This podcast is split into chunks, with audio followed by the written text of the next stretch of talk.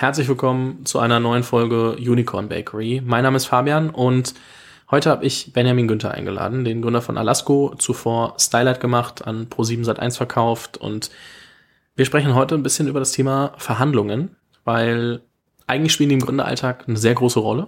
Nicht nur eigentlich, muss irgendwie jeden Tag machen, ob mit Mitarbeitenden, ob wie man Zeit und Projekte allokiert, wie man dann auch Finanzierungsrunden aufstellt, dann im besten Fall natürlich dann Exit und viele, viele, viele Verhandlungen und irgendwie spricht da fast niemand drüber. Und als äh, Benjamin gesagt hat, hey, eigentlich wäre das mal ein Thema, worüber man mehr sprechen sollte, weil wir haben uns da früh auch immer die Hilfe auch genommen und geguckt, dass wir da immer besser werden, dachte ich, hat er recht, müssen wir machen. Ähm, an der Stelle erstmal, bevor wir über Alaska und alles sprechen, herzlich willkommen im Podcast. Vielen Dank und auch herzlich willkommen bei uns äh, hier in München. Freut mich, dass, dass wir heute zusammenkommen. Alasco, ähm, inzwischen Series B Startup, circa 50 Millionen Investment eingesammelt, ähm, Software für Finanzcontrolling und ESG Management für Immobilien. Äh, für, für wen in der Immobilienbranche ist immer die Frage. Ne? Das ist wahrscheinlich für, für Bauherren, würde ich jetzt mal tippen, ohne mich in der Immobilienbranche auszukennen.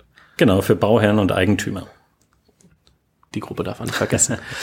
Und ähm, wie gesagt, zweite Firma, davor äh, Stylight gemacht. Ähm, ich glaube, so das plakativste, was ich äh, als, als Beschreibung für Stylight gefunden habe, war Affiliate-Suchmaschine. Wahrscheinlich hat das nur auf einen Teil am Ende zugetroffen, aber ähm, erzähl doch mal so ein bisschen, um da einmal ganz kurz reinzukommen. Ähm, Stylight äh, aufgebaut, verkauft, ähm, ich glaube anderthalb, zwei Jahre Pause gemacht und dann äh, Alasco gegründet.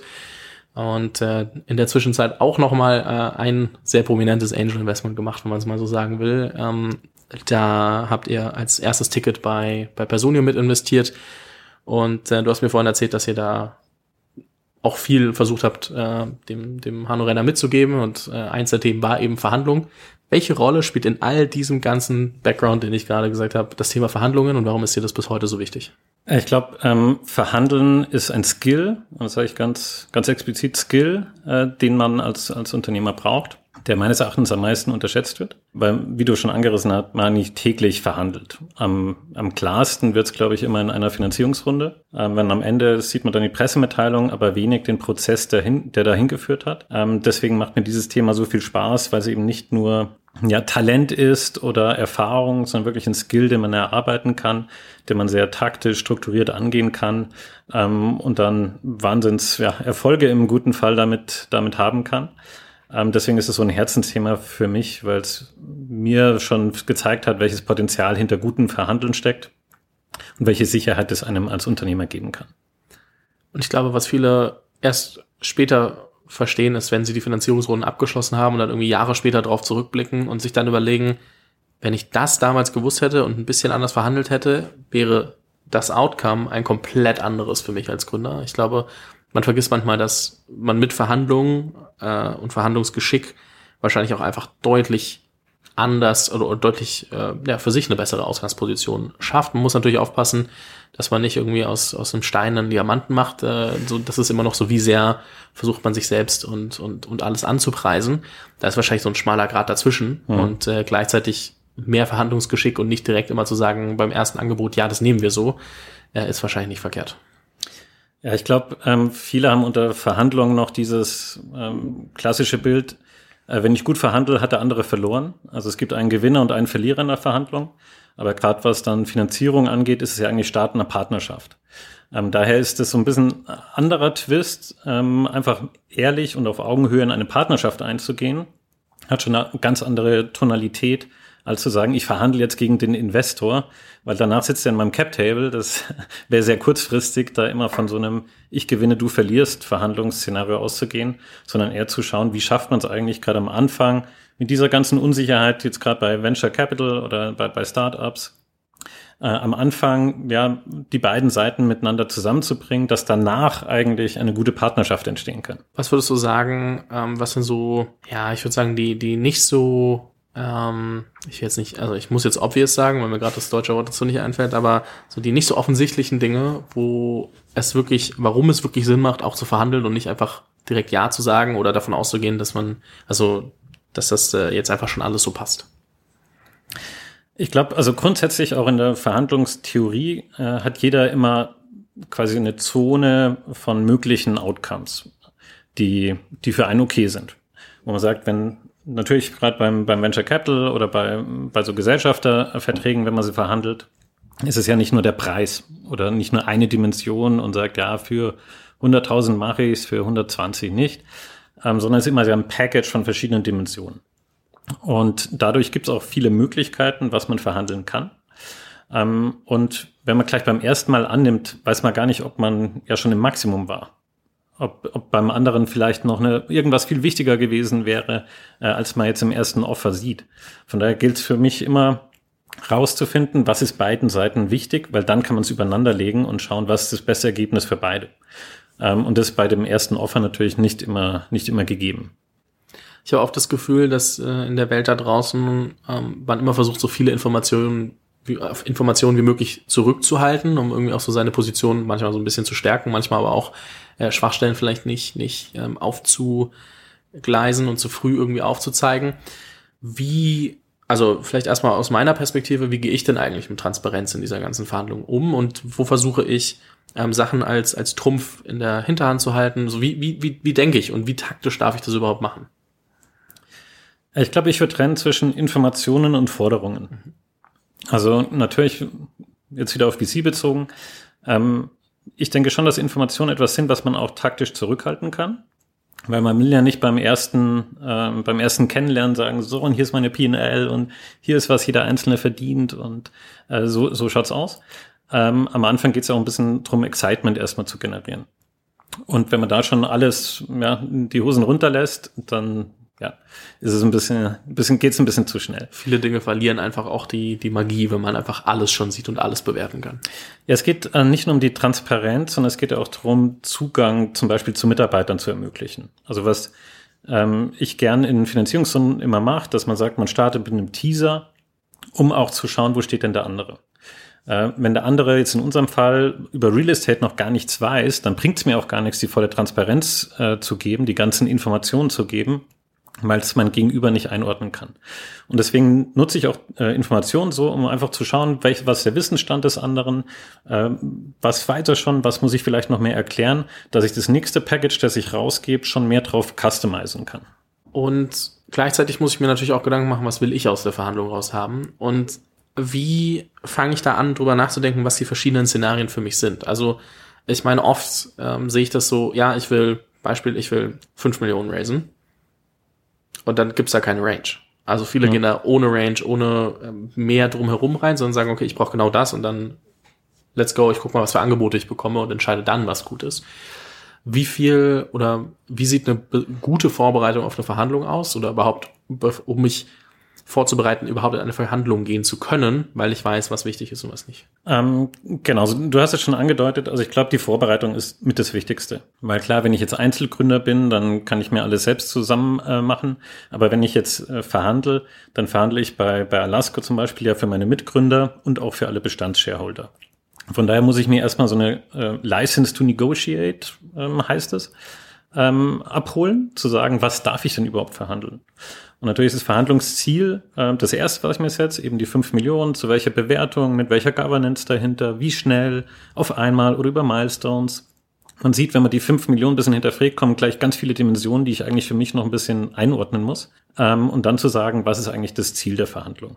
Ähm, dann geht es darum, die, wie gesagt, die License to Negotiate aufzubauen. Also nicht mehr zu sagen, was will ich, sondern was bin ich auch bereit zu geben an Board Seats äh, etc ähm, um so ein gesamtes Paket jeweils mit Ranges ähm, so gut wie möglich zu beschreiben, weil dann bin ich komplett befähigt, im Namen aller anderen zu verhandeln. Dann geht's auch schneller.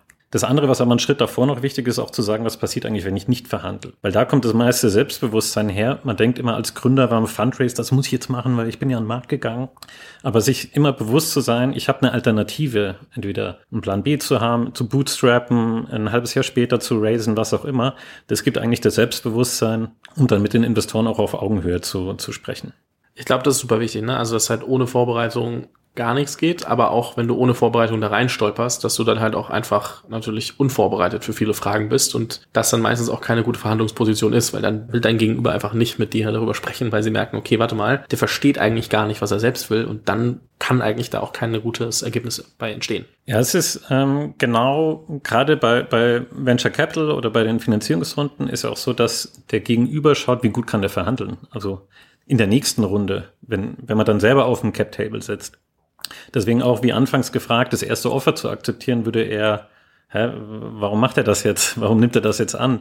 Wenn ich im Board bin, dann will ich auch nicht, dass er das erste akzeptiert. Ähm, das sind alles so Signale, die man mitschickt, gerade wenn es um wiederkehrende Verhandlungen geht. Und das ist, glaube ich, genau der Unterschied. Ist es eine Verhandlung, ähm, ich verhandle jemanden und danach sieht man sich nie wieder. Das ist natürlich ein ganz anderes Setup, eine andere Logik dahinter als, als bei Finanzierungen, wo es immer darum geht, wie schaut ein gemeinsamer Weg in die Zukunft aus. Was sind so Sachen, die mir helfen, besser zu werden in Verhandlungen? ähm, wie werde ich besser in Verhandlungen? Also wie hast du das für dich geübt, trainiert? Ähm, würdest du sagen, du machst heute, du kannst heute schon äh, alles und äh, fühlst dich in jeder Verhandlung wohl? Oder wie sieht der Prozess da auch aus, immer besser zu werden? Also bei uns war der der Aha-Moment in der ersten Firma bei, bei Stylight, war ich bei einem, bei einem Vortrag von einem Verhandlungsexperten, ehemaliger Polizist, der Geisel, äh, Geiselnamen verhandelt hat und das jetzt auf Wirtschaft ähm, umgemünzt hat. Und da dachte ich, ah, diese alte Logik, ah ja, verhandeln, das, das kann man, das ist ein Talent, das liegt einem und wenn man ganz viel Erfahrung hat, ist man richtig gut. Hat er in diesem Vortrag durchbrochen, dass er gesagt hat, es gibt einfach Skills, die man lernen kann, die man anwenden kann, die man üben kann. Und das hat uns so begeistert, dass wir ihn äh, geholt haben äh, und uns selbst quasi ausbilden haben lassen und äh, ein, zwei Verhandlungen, auch den Verkauf dann durchgecoacht äh, haben. Und das war für mich wirklich ein Aha-Moment, weil die Situation war damals, ich war Anfang 30 und habe mit den CEOs der Medienbranche einen Verkauf verhandelt. Die waren alle 50 plus, das waren alle alte Hasen, also es war ein komplettes Ungleichgewicht. Ähm, für mich war es life-changing, wenn dieser Verkauf durchgeht. Für die war es ein Deal von vielen, ich muss ihn nicht machen. Also man hat ein Riesengefälle von Urgency, von Power und so weiter. Und was ich faszinierend finde, dass man eben durch, ja, durch Struktur, durch Strategie und Skills auf Augenhöhe kommen kann. Ähm, und was wir gemacht haben, oder ich denke, was, was wichtig ist, einerseits, wie es schon beschrieben, dass die Strategie steht, dass man genau weiß, was darf man, was darf man nicht. Wann muss ich auch bei einer Verhandlung aufstehen und gehen und sagen, nee, das ist über die, über die Grenze. Ähm, das zweite ist das Setup. Also wer verhandelt eigentlich? Das Schlechteste ist immer, wenn ich als Entscheidungsbefugter ähm, verhandle, weil dann kann mein Gegenüber mir alles ähm, ja, abfragen oder versucht mich dann bei meinem Wort zu greifen etc. Deswegen bei, bei FBI Geiselnahmen gibt es immer ein Verhandlungsteam. Es gibt den Negotiator, der wirklich die Verhandlung führt. Dann der Commander, der ist eins drüber. Der macht Intro und Outro und schaut nur und hört die ganze Zeit zu, ob der Negotiator irgendwas verpasst. Also irgendeine Info, die er vielleicht, weil er gerade so hitzig äh, verhandelt, nicht mitbekommt, wo noch mal so eine Möglichkeit geht, den Deal zu verändern, da reinzuspringen. Ähm, und dann gibt's den Decision Maker, der ist eigentlich nicht bei der Verhandlung dabei. Der ist extern, der setzt nur die Guidance, Verhandlungsziel, was man verhandeln darf und die gesamte Strategie. Das ist so ein bisschen wie ja, Geiselnahmen verhandelt werden. Also es gibt immer einen, der wirklich den Kontakt mit der Geisel hat, ähm, dann einen, der, der zuhört und aufpasst, dass keine Info untergeht und einen, der am Ende sagen kann, SWAT-Team rein oder nicht. Ähm, es, von daher, ähm, es gibt viele Verhandlungscoaches, die gerade aus dem Polizeiumfeld kommen sehr bildliche Sprache, sehr lustig. Das auf Wirtschaft zu sehen, ist natürlich nicht so dramatisch, wie man es äh, jetzt bei Geiselverhandlungen hat. Ähm, aber das ist das zweite wichtige Element, die, ähm, das Verhandlungsteam. Das dritte ist dann einfach die Skills. Also wie reagiert man in einer Verhandlung? Was gibt's da für Standardfloskeln, die man immer bringen kann? Wie kann man aktiv zuhören, während man selbst redet? Ähm, wie schafft man es, den Gegenüber immer positiv zu stimmen, auf ein positives Ziel einzunorden, etc. Und da gibt's von paar Füllwörter, also wenn du mich irgendwann mal interessant sagen hörst, dann ist es ein neutrales Wort. Und wenn du mir irgendwas rein, irgendwas an den Kopf wirfst und ich sag interessant, ja, es ist keine Deutung dahinter, nicht positiv, nicht negativ. Und so gibt es einfach so ein paar Skills äh, in der Rhetorik, in der Verhandlungstechnik, äh, die man sich beibringen kann. Also das sind mal so die drei größten Elemente, äh, um eine Verhandlung gut zu strukturieren. Und dann auf die Frage, ob ich da schon äh, gut bin, äh, Nein, also ich muss auch jedes Mal wieder von neuem anfangen. Also ich bereite mich wirklich auf so größere Verhandlungen oder wenn es um Finanzierungsrunden geht vor ähm, weil auch die persönliche Performance da maßgeblich ähm, Einfluss hat. Ist man fit, ist man ausgeschlafen, hat man wieder Lust auf Verhandeln oder ist man gerade im Jahresendstress kurz vor Weihnachten. Das sind ganz viele Elemente und Faktoren, die darauf einzahlen, dass man in einer guten Position ist, zu verhandeln. Lass uns mal, also von all dem, was du gesagt hast, ganz kurz in eine super konkrete Situation sprechen. Weil ich glaube, oder ich kann mir gut vorstellen, dass viele Gründer und Gründerinnen da draußen gerade so kurz aufgeschreckt mhm. sind und gesagt, und, und sich gefragt haben, so, okay, du sagst, ähm, am Ende sollte ich nicht als Decision Maker quasi am Tisch sitzen, sondern wie kriege ich das als Gründer in der Finanzierungsrunde hin? Wie strukturiere ich eine Finanzierungsrunde in der Verhandlung so, dass ich persönlich also, weil viele Gründer haben ja schon das Gefühl, dass sie dahin müssen, die Finanzierung äh, verhandeln. Aber wie kann ich gleichzeitig auch nicht der Decision Maker sein?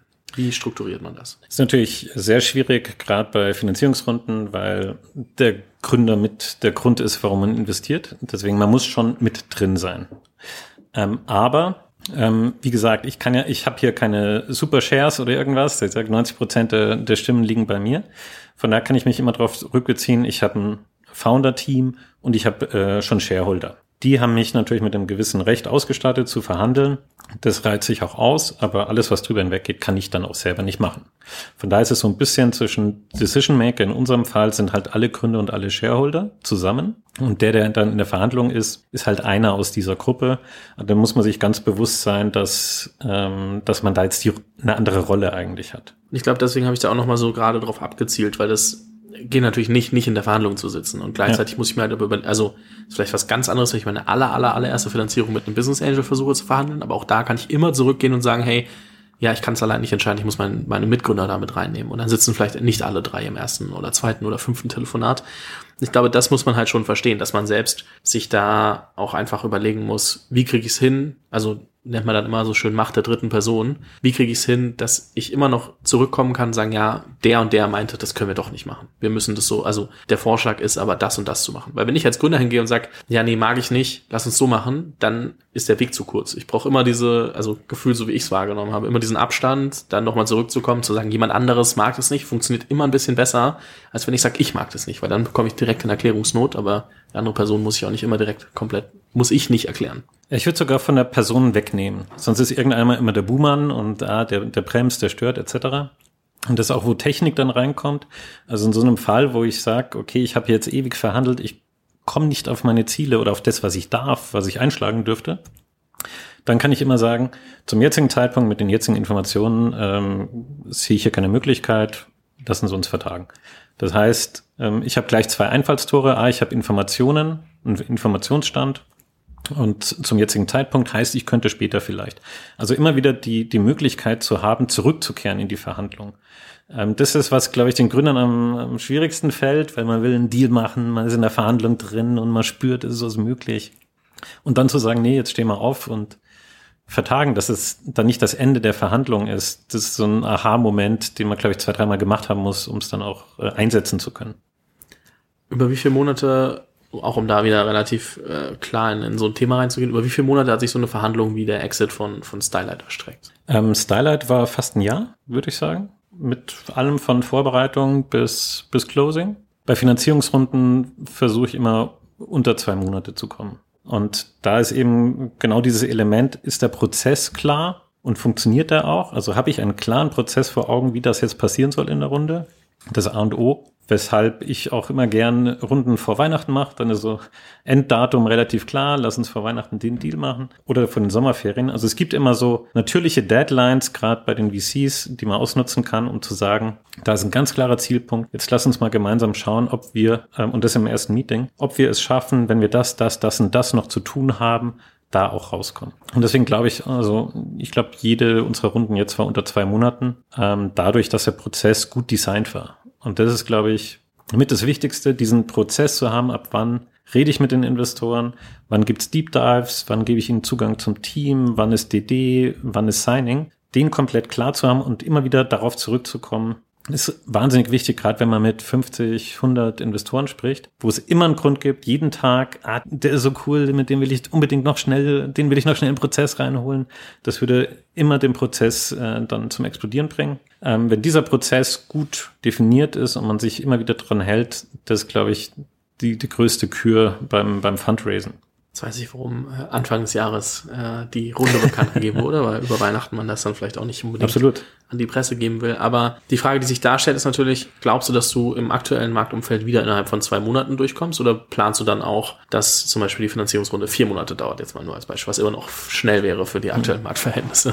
Die Frage ist ja, warum sollte sie länger dauern? Ähm, ich glaube, wenn ich mit alten Preisvorstellungen reingehe, ja, dann dauert sie lange, weil ich finde keinen, der mir das zahlt. Alles andere, wenn genug Sicherheit im Markt ist und genug Informationen präsent sind ähm, und ich sage, okay, ich gehe auf den Marktpreis und mir ist eine Runde wichtiger als die Bewertung, was auch immer, dann ist es, glaube ich, auch heute kein, kein Problem. Warum sollte ein Prozess länger dauern? Also ähm, wenn alle Informationen klar sind über die Firma, über das Umfeld, dann gibt es für Verzögerungen eigentlich keinen Grund. Wie schaffe ich es, den Prozess möglichst klar zu kommunizieren? Also wir bleiben mal ganz kurz bei Finanzierungsrunde. Ich meine, eure letzte war eine Series B, ich, aber mhm. wenn du sagst, der Prozess ist relativ ähnlich, nur halt angepasst auf Rundengröße, also andere Informationsdichte und andere Informationen, die, die zählen. Wie schaffe ich es, den Investor im ersten Termin schon auch mit auf diese Reise zu nehmen und dem, mit dem auch dann schon diesen Prozess mal zu durchdenken und oder halt darauf die Person vorzubereiten oder muss ich überhaupt den Investor gerade darauf schon vorbereiten? Muss ich selber da überhaupt einfach nur verstehen, glaube ich, dass dieser Investor den Prozess gehen kann? Also wie strukturierst du das wirklich, dass du sagst, okay, damit kann ich nach dem Gespräch auch sagen, wie, wie wir im Prozess mit dem weitermachen oder auch nicht. Ähm, also es ist wirklich vom ersten Touchpoint bei mir losgeht sozusagen mit dem Prozess. Dann habe ich meistens eine Shortlist von, von Funds, die ich vielleicht vorher informiert, da, da passiert was, ähm, mit denen ich gerne rede, wo ich weiß, die verstehen meine Industrie und, und meine Stage. Und im allerersten Meeting, egal ob mit Associate oder Partner, wie auch immer, gehe ich ganz am Ende die Timeline durch und sage, guck mal, das ist unsere Timeline, da muss das und das passieren. Wer muss von deiner Seite noch dazukommen? Willst du einen Partner dazu holen?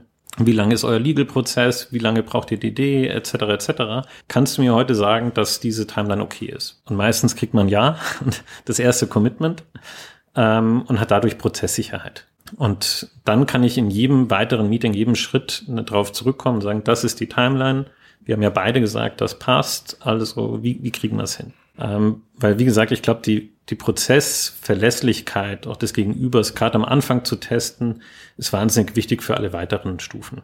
Auch um zu testen, ist es dem anderen wirklich wichtig. Also ne, will der nur mit mir reden, weil er gerade einen Competitor raced oder weil er sonst nichts zu tun hat, wie, wie äh, vor, äh, wie zur Zeit oder sonstiges da einfach zu schauen und auch gleich auf Augenhöhe zu kommen. Eben, meine Zeit ist auch etwas, was ich ja reingebe.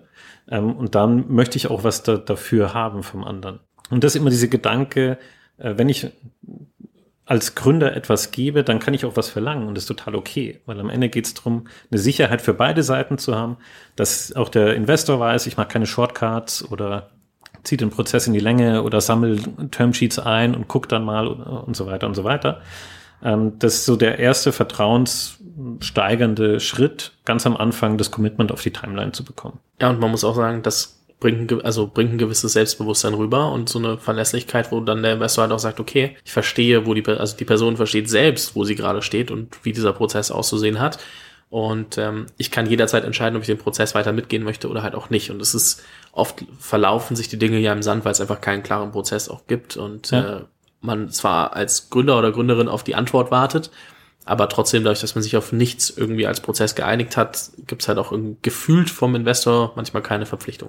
Nicht die feine, saubere Art, so das muss man auch manchmal dazu sagen, wie es gemacht wird, aber ähm, ich glaube, somit kommt man dann schon nochmal auch so von der, vom Auftreten her auch nochmal anders rüber, als wenn man sagt, ja, lass uns mal anfangen zu sprechen und wir gucken mal, wie lange wir brauchen und wo wir rauskommen. Ja, ich glaube, also vom Auftreten her, ich, äh, ich glaube, da geht es gar nicht, eine Dominanz aufzubauen oder sonstiges, sondern einfach eine Verlässlichkeit.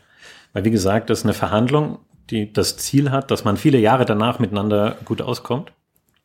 Ähm, und deswegen ist mir wichtig, dieses Vertrauen ganz am Anfang schon aufzubauen. Und ich akzeptiere oder ich wertschätze da auch die Zeit, die der andere reinsteckt. Weil es ja nicht so, dass man so von einer Woche zur anderen macht der nichts. Investoren rufen auch im Hintergrund andere an, äh, was haltet ihr von Firma etc. Also steckt viel Zeit rein. Und da geht es mir auch drum, ähm, wertschätzend mit der Zeit der Investoren umzugehen, ähm, die auf den Deals dann arbeiten. Nicht, dass sie dann irgendwie äh, investieren, investieren, investieren und am Ende sagen, ja, ich habe eh den einen, war ein Schattenprozess, ich will eh meinen Lieblingsinvestor oder ich mache intern oder ich gehe raus aus dem Prozess. Ähm, das würde alles für die nächsten Runden schaden sondern da wirklich das Vertrauen aufzubauen von Tag eins mit dem Wissen, dass man auf Augenhöhe verhandelt, ähm, weil es um eine Partnerschaft geht. Nehmen wir mal an, ich habe dann trotzdem irgendwie drei, vier, fünf VCs, die interessiert sind. Best-Case-Szenario muss man ja dazu sagen äh, für viele, aber wie kommuniziere ich denn dann sauber, dass ich jemand anderen aktuell spannender finde oder dass ich mit jemand anderen gehe, ohne dass sie sich eben äh, im Prozess so ein bisschen, äh, ich sag jetzt mal, betrogen fühlen, weil ich mit denen so weit gegangen bin. Die wissen ja, wie der Hase läuft. Die wissen ja auch, so wie sie sich halt viele Startups angucken und auch im letzten Prozessschritt rausschmeißen können, kann ich das wahrscheinlich auch, aber trotzdem will ich ja, wie du sagst, meinen Ruf nicht irgendwie auch gefährden. So wie kommuniziere ich denn auch, wenn ich sage, okay, ich nehme doch jemand anderen? Ähm, also da bin ich immer dann komplett ehrlich, weil bringt ja nichts. Also, und der, der Cut kommt ja meistens bei der Exklusivität, dass man sagt, ich nehme jetzt Partner A aus dem und dem Grund und ich lege einfach offen da, warum ich das denke, dass das für die Zukunft für die Firma das Beste ist. Gib damit nochmal die Möglichkeit, auch wenn ich was übersehen habe, den anderen äh, zu reagieren. Aber ich glaube, das ist das Ehrlichste. Und das war mir auch immer wichtig, dass gerade in den letzten Runden danach nochmal mit jedem Einzelnen persönlich zu reden und die Entscheidung darzulegen, äh, ist etwas, was einem immer hilft. Also ich glaube ganz stark an Karma und gerade in, in der Branche, in, in der wir sind, ähm, trifft man jeden irgendwo wieder auch ein Associate wird man irgendwo Partner, äh, wenn man lang genug wartet sozusagen. Und man wird sich immer wieder treffen und die werden sich immer auch an eine gute Absage erinnern, die gut begründet ist, die ehrlich ist, die aufrichtig ist. Wenn sie merken, ja, sie hatten eine reelle Chance, aber an dem und den Aspekten hat es dann halt gehakt, da war ein anderer besser und dann ähm, ist es, glaube ich, das Berufsrisiko der Investoren, dass auch mal Deals nicht klappen. Das auf jeden Fall. Ich habe es Anfang schon gesagt, wir haben es jetzt auch immer wieder erwähnt. Ähm, es ist die zweite Firma, die ihr macht. Mhm. Ähm, dementsprechend mal so ein bisschen zurückkommen zu, was nimmt man aus der ersten Firma mit, was man in der zweiten besser machen will. Was war dir oder euch besonders wichtig beim Aufsetzen von Alasco? Worauf habt ihr von vornherein vielleicht ein bisschen mehr geachtet als bei Starlight? Ähm, ich glaube, der größte Unterschied war der Markt und das Business Model. Ähm, also bei Stylight, da sind wir so aus dem Studium raus oder während dem Studium haben wir rausgegründet und ehrlicherweise die am wenigsten dumme Idee, die wir hatten, genommen und nicht die beste oder so, so war sie deklariert, wo wir gesagt haben, wir vier können, können das, was gebraucht ist, um eine Suchmaschine für Mode zu entwickeln. Weil das einerseits Business und andererseits Tech. Wir haben eben aus Fotos von, von ähm, Modebildern quasi, haben wir versucht, Farbe, Schnitt, Details rauszuziehen, um sie vergleichbar zu machen. Von daher war das so ein Tech-Business und wir waren eigentlich vier Freunde, die überlegt haben, was können wir gründen. Und so kamen wir zur Idee und wurde immer mehr, immer mehr. Und rückblickend war es schon ein Uphill-Battle. Wir waren positioniert zwischen den Online-Shops und Google und haben gesagt, wir sind die Destination für Fashion. Unser Problem war, das hat Google auch gesagt und das haben die Online-Shops auch alle gesagt. Von daher war das ein Marketplace, wo keiner dich so richtig liebt. So. Und das hat auch dazu geführt, dass wir später Richtung B2B wollten. Das heißt, wir haben neben dem Problem, was wir lösen und ob wir das gut können bei Alasco, eben ja in der äh, oder Probleme mit Software zu lösen, ist das, was, was wir, denke ich, gut können. Haben wir dann schon nochmal den, den Zoom-out gemacht, zu sagen, wie kommt man in die Industrie rein, was für ein Business Model ist das Richtige, äh, ist die Industrie auch was, was mich begeistert? Weil wenn man uns anschaut, das war jetzt Fashion E-Commerce, äh, wir sind jetzt keine Fashion Victims ähm, und das hat uns am Ende auch ein bisschen gestört und mich auch dazu getrieben, für meine Entscheidung, die Firma zu verkaufen, äh, weil ich jetzt in, in Richtung Purpose nicht gesehen habe. Ich will meinen Enkeln mal erzählen, dass ich es geschafft habe, die Modesuche zehn Sekunden schneller zu gestalten. Und da hatten wir ganz viele Checkmarks dann, dann bei Alasco. Also nur was die Idee, Business Model, Positionierung angeht. Ich glaube, das Zweite, was ähm, wir aktiv anders gemacht haben, ist schon auch, wie wir uns, invest äh, wie wir uns finanzieren. Wir waren bei, äh, bei Stylight relativ lang äh, auf sehr kleiner Flamme unterwegs. Also der Kicker kam eigentlich erst so nach vier Jahren, dass wir exponentiell gewachsen sind. Und ich glaube, das war schon auch eine Ableitung von der Finanzierung. Also wie viel Geld wir aufgenommen haben, um jeweils zur nächsten Stufe zu kommen. Deswegen haben wir bei Alasco von Anfang an gesagt, wir wollen wieder VC, wir wollen eine große, wichtige Firma aufbauen und deswegen wirklich von Tag eins Pre-Seed äh, Investoren mit dabei zu haben, um einfach auch selbst den Druck zu haben, stark zu wachsen, ähm, aber auch durch die Finanzierung stärkeres Wachstum zu ermöglichen. Deswegen denke ich schon, dass wir jetzt bei Alasco nach vier Jahren so weit sind wie bei Starlight nach acht Jahren. Ah, da war auch viel Jugendforscht am Anfang bei Starlight. Äh, da gab es noch nicht so das Ökosystem, äh, wie es heute da ist weshalb wir da, glaube ich, andere Weichen gelegt haben. Finde ich immer ganz spannend, ne? Also auch, dass du sagst, okay, wir wollen doch nochmal mehr Venture Case werden, was ja, ähm, also oft habe ich das Gefühl, viele werden Venture Case, die vielleicht gar keine werden sollten, aber ich meine mhm. dann auch wirklich aktiv sich nochmal dafür zu entscheiden und zu sagen, wir wollen halt nochmal einen großen Player aufbauen und wollen das wirklich nochmal auf ein anderes, also auf einem anderen Niveau nochmal machen und ähm, ist, glaube ich, glaube ich, ganz, ganz hilfreich. Warum der Immobilienfokus? Also wo kam der her, dass du sagst, okay, das macht mir jetzt mehr Spaß und da, da sehe ich mich noch mal mehr drin als äh, in der Fashionbranche? Ähm, wir haben damals nach dem Exit von, von Starlight, haben wir auch in Immobilien investiert, kleines Family Office aufgebaut, wo wir so Value-Add-Projekte gemacht haben. Das heißt, kurz, wir haben hässliche Bürogebäude gekauft, haben die äh, cool gemacht, so dass wir selber sagen würden, da würden wir gern drin arbeiten. Ähm, und Stylight gehört bis heute zu den schönsten Offices in München, würde ich sagen. Das war wirklich ein, ein Traum. Ähm, und haben uns da in die Branche verliebt ähm, und auch gesehen, was für mit was für schlechter Software man da arbeiten muss. Was dazu kommt, ist, was mir wichtig war, äh, eben in eine Branche, die sehr mittelstandsgeprägt ist, äh, einzutreten. Unter der Hypothese, äh, B2C haben, haben sich alle draufgeschmissen, aber bei B2B gab es sehr wenige, die ja alles, was, was technisch möglich ist, so aufbereitet haben, dass der Mittelstand das nutzen kann. Sprich, wenn ich in den Mittelstand reingehe, hundertprozentig, das schaut alles aus auf dem Computern wie Windows 95, weil die sehr, sehr wenig Liebe abbekommen haben von, von Tech in den letzten Jahren. Und auf der anderen Seite ist aber Mittelstand dafür zuständig, warum es uns so gut geht, warum hier alles so toll funktioniert und warum wir hier in Deutschland for free studieren können, etc. etc. Das heißt, mir war Mittelstand erstmal als Segment sehr wichtig. Ähm, dazu kam eben die Erfahrung aus Immobilien und jetzt ähm, nochmal gesteigert dadurch, ähm, wenn man sich anschaut, in Bezug auf Nachhaltigkeit und Klimawandel, ist Immobilien einer der stärksten Treiber für CO2-Emissionen. Also 40 Prozent aller energiebezogenen CO2-Emissionen kommen aus dem Bau oder aus dem Betrieb von Immobilien. Und da haben wir einfach einen Riesenhebel, ähm, unsere Kunden dabei zu unterstützen, auf diesem Weg zu, zu Net Zero durch Software die richtigen Entscheidungen zu treffen, wie sie schaffen, CO2 in ihrem Bestand zu minimieren. Und das ist einfach vom, vom Purpose viel, viel größer ähm, und das, was wir halt gut können. Ähm, äh, Probleme mit Software lösen, hilft vielen Firmen besser zu werden, anstatt jetzt vielen Leuten fünf Sekunden beim Online-Shopping zu sparen. Das ist so ein bisschen der, der Purpose, der mir am Ende gefehlt hat und wo ich sehe im Immobilien und gerade an der Grenze zum Baubereich ähm, ist der Hebel, den wir haben mit dem, was wir gut können, am höchsten.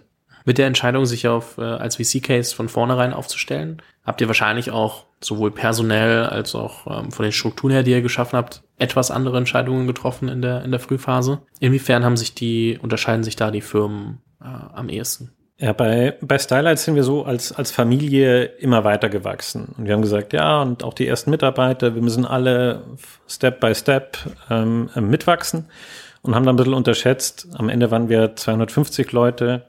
Das war natürlich eine ganz andere Firma. Und ich glaube, da haben wir auch Leute mitgezogen, teilweise oder wirklich dran gezogen, äh, dass sie mit auf die nächste Stufe kommen, etc.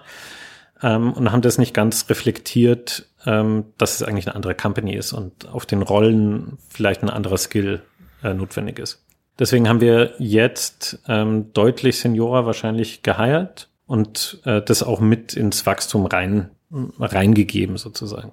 Wie gibt man das mit ins Wachstum rein? Also was, ähm, also, also Senioriger wahrscheinlich von Tag eins, wo man dann sagt, okay, wir brauchen halt direkt Leute, die da schon mal ein bisschen mehr Expertise auch haben und, und sowas auch schon mal äh, gebaut haben, muss jetzt wahrscheinlich nicht genau derselbe Case sein, sondern mehr einfach die, diese Führungserfahrung, diese, die Expertise für das Themenfeld. Aber wie schafft man die Strukturen von vornherein, dass sie auch wirklich skalierbar werden und bleiben? Also ich glaube eben, da, äh, was, was wir deutlich stärker machen, ist das ganze Thema Leveling and Progression. Also auf welcher Rolle brauche ich eigentlich welche Skills, dann eine richtige Scorecard zu haben.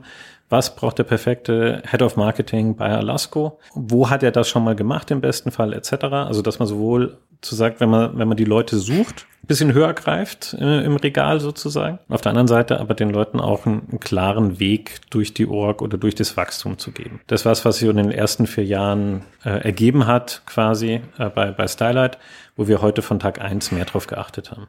Ja, dieses ganze Thema Leveling und alles, ich habe jetzt gerade mal wieder äh, ich so immer regelmäßig manche Bücher und da jetzt äh, Ben Horowitz, äh, Hard Thing About Hard Things und äh, da war die Relevanz schon auch nochmal sehr stark rausgestellt. Das war beim ersten Mal durchhören, ist mir jetzt gar nicht so aufgefallen, aber dass es da schon sehr klar drum geht, sich da vorzeitig Gedanken drum zu machen und dass ja. er auch sagt, okay, die meisten machen sich viel zu spät Gedanken darum und ähm, dementsprechend hast du dann Leute in Positionen, wo sie vielleicht nicht unbedingt sein sollten. Ich finde auch da, und ich meine ehrlicherweise, ich habe ja offensichtlich kein Startup gegründet und auch nicht, äh, nicht erfolgreich hochgezogen. Deswegen finde ich immer diesen schmalen Grad zwischen, kann ich jemanden befördern oder muss ich den, diese Person extern heiren, die ich jetzt gerade brauche, diese Position, brutal schwer und irgendwie so eine riesen Blackbox. Wie gehst du damit um? Wann beförderst du intern und wann hirest du auch von extern? Also ganz ehrlich, mein, mein Herz geht immer auf, wenn ich intern befördern kann oder wenn wir es schaffen, eben Leute äh, auch so, so einen Weg durch die, durch die Organisation zu bahnen ich bin da ehrlicherweise auch Richtung Horowitz, äh, was ich das, ähm, das Konzept, was ich gut finde, immer eine Mission zu definieren. Also wenn man jemand heiert, auf zu sagen, hey, die nächsten zwei Jahre ist das seine Mission und dann schauen wir weiter. Das ermöglicht dann eben nach zwei Jahren auch zu sagen, ja, die nächste Mission wäre Head-Off oder VP oder was auch immer. Da sehe ich dich noch nicht ganz. Hm, ich finde dich aber trotzdem super, deswegen geh doch mal woanders hin ähm, aus unserem Netzwerk mach da den nächsten Schritt, den du bei uns noch nicht machen kannst und komm dann wieder zurück. Das hört sich immer erstmal verrückt an, aber bei uns ist ein paar Mal, ja, bei der ersten Firma acht Jahre lang, ein paar Mal passiert, dass Leute extern waren und wieder zurückkamen. Und das glaube ich ehrlich gegenüber den Mitarbeiter auch. Ähm, Weil es nicht nur darum geht, was wir als Firma wollen und Leute da reinzupressen, sondern das andere ist ja auch immer zu sagen, was, was bringt die Leute weiter, was wollen sie wirklich im Leben erreichen. Und wenn man das ermöglichen kann, das ist eigentlich das Schönste. Ja, es ist echt immer so eine Krux, man hat immer so wahrscheinlich auch einen positiven Bias gegenüber den Leuten, die schon bei einem arbeiten, weil man mag die ja, die sind super, man kennt die. Und dann jemand extern reinzubringen, ist wahrscheinlich gar nicht so leicht. Und äh, will ja denen auch eigentlich niemanden vorsetzen, den die und ich, das ist echt äh, immer so ein, ich glaube gerade First-Time-Founder finde, sind das, äh, also für die wird das besonders schwer oder ist das besonders schwer. Ja, wobei ich ehrlicherweise die First-Time-Founders von heute sind deutlich weiter, als wir es damals waren. Ich glaube, bei uns hat sich vieles einfach durch wie wir als Personen sind und ticken, äh, definiert. Da gab es noch, äh, hatte Horowitz sein Buch noch nicht gehabt und äh, gab deutlich weniger Pod oder keine Podcasts äh, etc. Wir haben uns damals auch mit, mit anderen Companies, die ähnlich wachsen, ausgetauscht, um überhaupt einen Ansatzpunkt zu finden, wie, wie macht man eigentlich Startup. Ähm, daher würde ich ähm, sagen, die First-Time-Founders von heute sind deutlich weiter. Was ich damals auch beim, beim Hanno von Personio gesehen habe, äh, wie der über die Firma nachgedacht hat, war schon fünfmal größer, als wir das je, äh, uns zugetraut haben.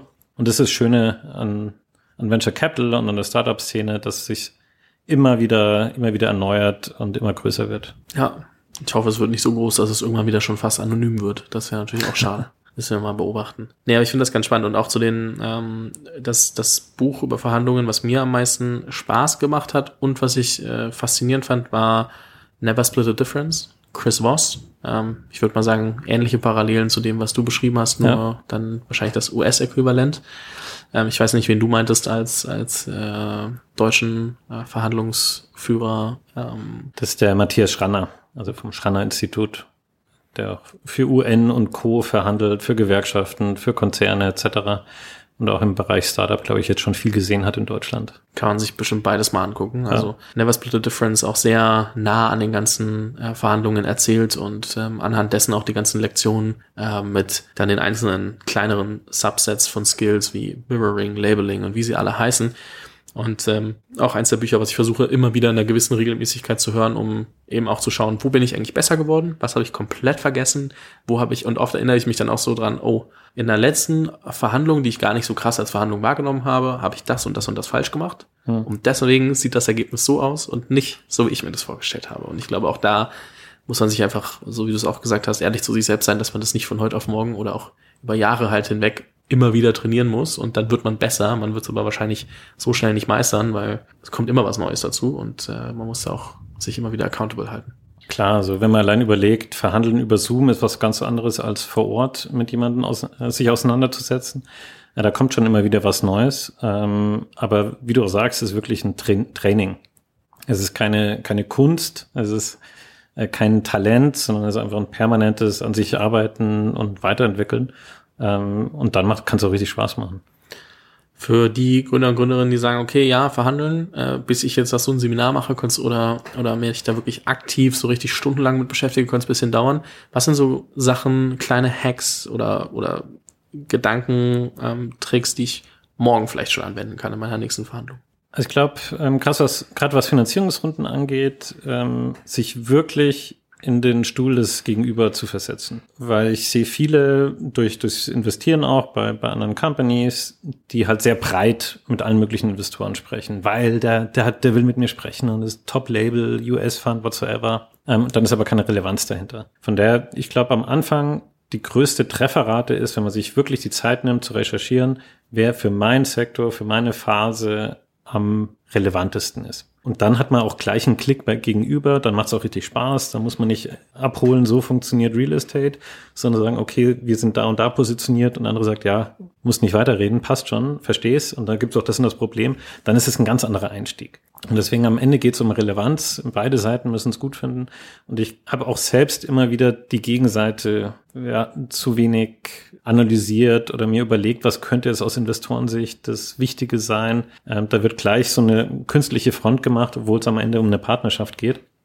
Und ich glaube, das, das würde ich jedem, das trifft wahrscheinlich bei 100 Prozent der Verhandlungen zu, einmal zu überlegen, wie schaut's denn in der Welt des anderen eigentlich aus? Auch, glaube ich, äh, das ist so eine Sache, die ich bei Dale Carnegie, wie man Freunde gewinnt, immer wieder gehört habe. In die Schuhe des anderen schlüpfen. Ähm, und ehrlicherweise vergisst man das oft. Man denkt immer nur aus seiner Perspektive. Und äh, man würde aber viele Sachen so viel schneller verstehen, wenn man einfach mal sich in die andere Person hineinversetzt und auch versteht, was für Ziele verfolgt diese Person denn eigentlich, was ist der Person wichtig ja. und das vielleicht auch schon mal so ein bisschen vorzubereiten, dass man das auch schnell zeigen kann ähm, oder zumindest weiß, worauf man es ankommt am Ende, weil ja, oh Wunder, es kommt meistens nicht darauf an, was du willst, sondern was die andere Person will und ähm, das wird auch viel zu oft vernachlässigt. Ich hätte jetzt gerne x Millionen, ich hätte gern dies, ich hätte gern das, aber ja, die Frage ist, was wollen die anderen und wie kriegt man das dann zusammen? Am Absolut. Der ja. Grund, warum Verhandlungen existieren. Gibt es noch Dinge, wo du sagst, okay, darüber sollten Gründer und Gründerinnen öfter nachdenken und bei den Firmen, wo du dann ab und zu als Angel investierst oder bei den äh, Gründern, mit denen du dich austauscht, hast du gemerkt, dass das immer wieder zu kurz kommt? Also ich denke wirklich zum Start ähm, eines Prozesses, dass man zu schnell passiv wird. Wenn man, sobald man draußen sagt, ich will raisen, dann irgendwann zu sagen, okay, die Alternative ist immer nicht zu raisen und das auch ernst zu nehmen. Das würde, glaube ich, viele Ergebnisse positiv beeinflussen, äh, weil man sonst zu needy ist oder zu needy rüberkommt oder vielleicht ein suboptimales Ergebnis oder über seine License, die man bekommen hat, die versucht so zu stretchen, dass es doch reinpasst. Weil ich finde schon, dass äh, Verhandlungen haben so eine Dynamik, die auch emotional, dass es so Spaß macht und man will einen Deal unbedingt machen und den durchbringen und ist so fokussiert auf diesen Abschluss des Deals, dass man manchmal so ein bisschen die, die Coolness verliert oder Distanz dass die Welt nicht untergeht, wenn man vielleicht nicht verhandelt. Also wir hatten auch schon auch Situationen, da mussten wir, mussten wir Geld bekommen, sonst wäre es vorbei gewesen. Deswegen, die gibt's auch. Die meisten äh, Verhandlungen sind doch so, dass es eine Alternative gibt. Und ich glaube, dann verhandelt man deutlich besser, wenn man auf Augenhöhe selbstbewusst verhandelt und wirklich durchsetzt, was man will. Weil wenn man auch jeden, alle Terms akzeptiert, dann kommt es nach zwei Jahren, wie, wie eingangs gesagt, äh, als Boomerang zurück. Wenn irgendwas nicht läuft oder super läuft, wenn man dann merkt, ui, ich habe eigentlich viel zu viel Kompromisse eingegangen. Das ist ja gar nicht, was ich wollte. Ja, fairer Punkt. Ich glaube, ein guter Appell für viele Gründerinnen und Gründer da draußen, ähm, um sie damit auch so ein bisschen, das heißt so ein bisschen auch die nächsten Tage mal drüber nachdenken zu lassen. So, wo bin ich eigentlich gerade in Verhandlungen? Wo kommt demnächst was und wie gehe ich diese Prozesse eigentlich an und strukturiere die? Ja, vielleicht zu allem, was ich gesagt habe, ähm, das, das Schizophrene dabei ist ja immer, wenn man es für andere analysiert und andere coacht, ist es immer sehr leicht. Wenn man selbst in den Schuhen sitzt und verhandelt, ähm, dann passieren mir die Fehler auch ständig noch. Ähm, weshalb es, glaube ich, immer gut ist, jemanden zu haben, der von außen immer zuguckt, der nicht in den Verhandlungen dabei war, sondern am Ende hört, was, was wurde wirklich gesagt, was, wo stehen wir eigentlich in der Verhandlung, äh, weil es einfach schon viel sehr hitzig zugehen kann in Verhandlungen und sehr emotional und da, da kommt ja auch so die Aufregung und, und der Kick noch dazu, ähm, weshalb es immer leichter ist, aus der Distanz schlau daherzureden, als in der Verhandlung äh, zu brillieren. Ähm, aber das ist genau der Reiz dabei, finde ich. Ja, ihr habt es gehört, nicht immer denken, man kann alles selber, sondern vielleicht auch mal an den entscheidenden Stellen auch Hilfe holen. Und dann, glaube ich, äh, kann man sich da nach und nach weiterentwickeln, besser werden. immer wieder versuchen, da äh, noch eine Schippe draufzulegen, noch ein bisschen klarer zu werden und dann führt das hoffentlich zum gewünschten Ergebnis. Benjamin, es hat mir sehr viel Spaß gemacht. Ähm, vielen lieben Dank für deine Zeit, deine Gedanken. Ich verlinke natürlich Alasko und auch dein LinkedIn in den in der Beschreibung. Kann sich jeder anschauen, kann dir nochmal Fragen stellen, dir ein bisschen auf den Keks gehen, wenn es sein muss. Sehr gerne. Und ähm, ich wünsche euch weiterhin viel Erfolg, überlasse dir die letzten Worte und äh, bedanke mich. Ja, vielen Dank auch von meiner Seite. Hat mir viel Spaß gemacht. Also ähm, wie, wie eingangs gesagt, ich finde Verhandeln ist so ein ist mein Passion-Thema. Ähm, was in Deutschland, glaube ich, zu negativ konnotiert ist und immer diesen, diese Dimension hat, ich, ich bin nur gut im Verhandeln, wenn der andere danach am Boden liegt. Und deswegen hoffe ich, dass man das ein bisschen auflockern konnte oder ein bisschen mehr die, die Skills zeigen konnten, ähm, weil es einfach tierisch Spaß machen kann. Buchempfehlungen, alles findet ihr natürlich auch in der Beschreibung. Vielen Dank. Vielen Dank fürs Zuhören. Falls dir diese Folge gefallen hat, dann musst du auf jeden Fall mal den Unicorn Bakery WhatsApp Newsletter auschecken. Dort bekommst du ein bis zweimal die Woche von mir äh, entweder eine persönliche Sprachnotiz oder eine Content-Empfehlung, Blogpost, Video etc. für Dinge, die du als Gründer unbedingt wissen, lesen, hören musst. Am einfachsten ist es, du klickst auf den Link in der Beschreibung und meldest dich an. Ansonsten kannst du auch auf jungthemapodcast.com slash newsletter gehen.